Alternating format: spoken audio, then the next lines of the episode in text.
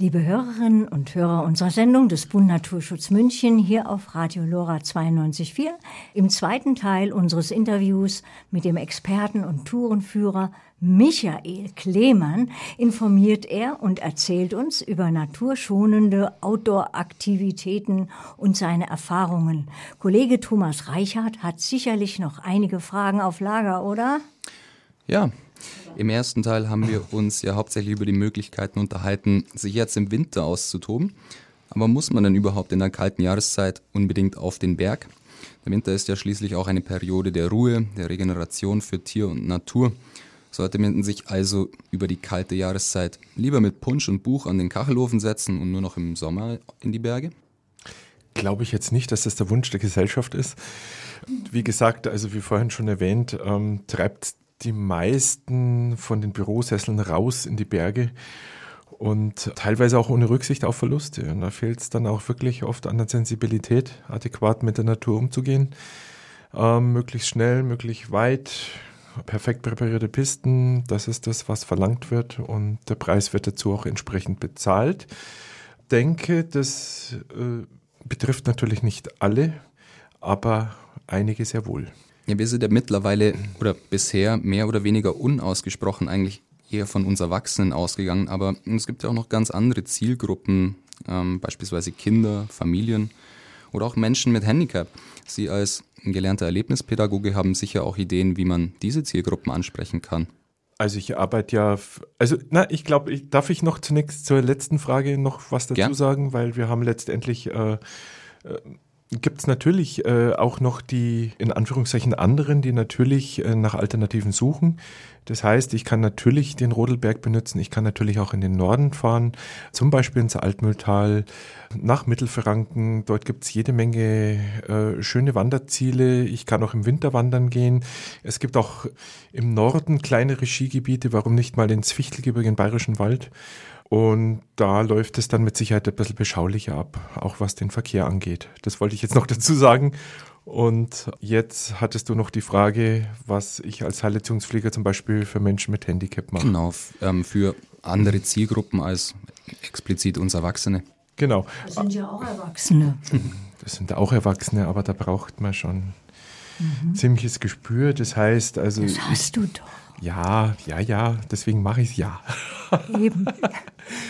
Also als Heilleistungspfleger bin ich äh, mit Menschen mit Handicap unterschiedlichste Diagnosen unterwegs. Das heißt also einmal für Tageswanderungen, Fackelwanderungen und aber auch für reine Bergfreizeiten. Und da gibt es eben die unterschiedlichsten Diagnosen. Das heißt, mir sollte dieses Krankheitsbild geläufig sein. Äh, es sollten Vorgespräche stattfinden mit den Klienten selber oder auch mit den Eltern, dass ich dann wirklich genau weiß, in etwa zumindestens, was diejenigen dann auf der Bergfreizeit brauchen.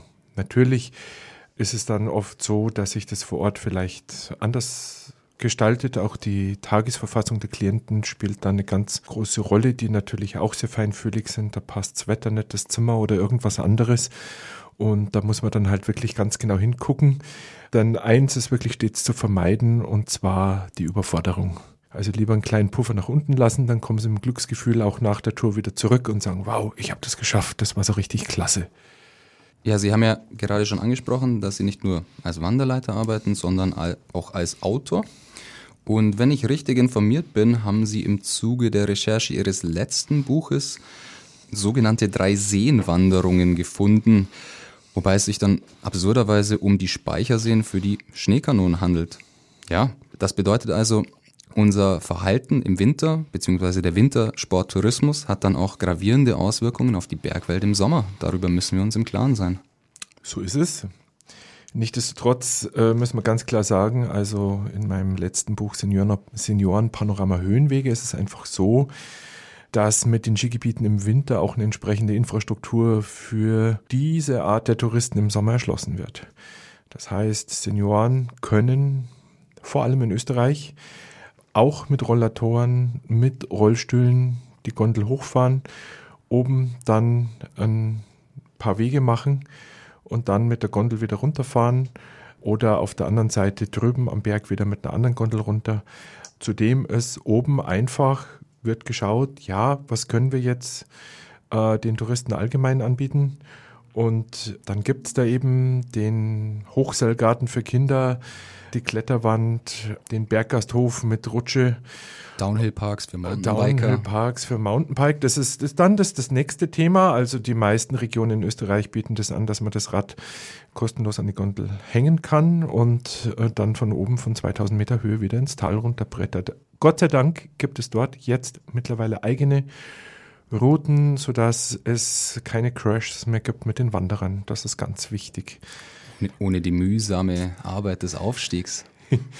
Sozusagen, richtig. Also es profitieren eben nicht nur die Senioren davon, diese Höhenwanderung zu machen. Es ist da, sind, ja, ist auch eine andere Klientel da, die davon profitiert und das auch gerne annimmt. Diese idyllischen Speicherrundseen, um da, da noch immer drauf zurückzukommen, diese drei Seenwanderungen, die da und dort vielleicht ausgeschildert wird, muss man ganz klar sagen. Ja, das sind die Wasserrückhaltebecken für die Beschneiung im Winter und das sieht für manchen sehr idyllisch aus, aber letztendlich hat das alles einen anderen Hintergrund und wird letztendlich im Sommer halt dann entsprechend anders verkauft.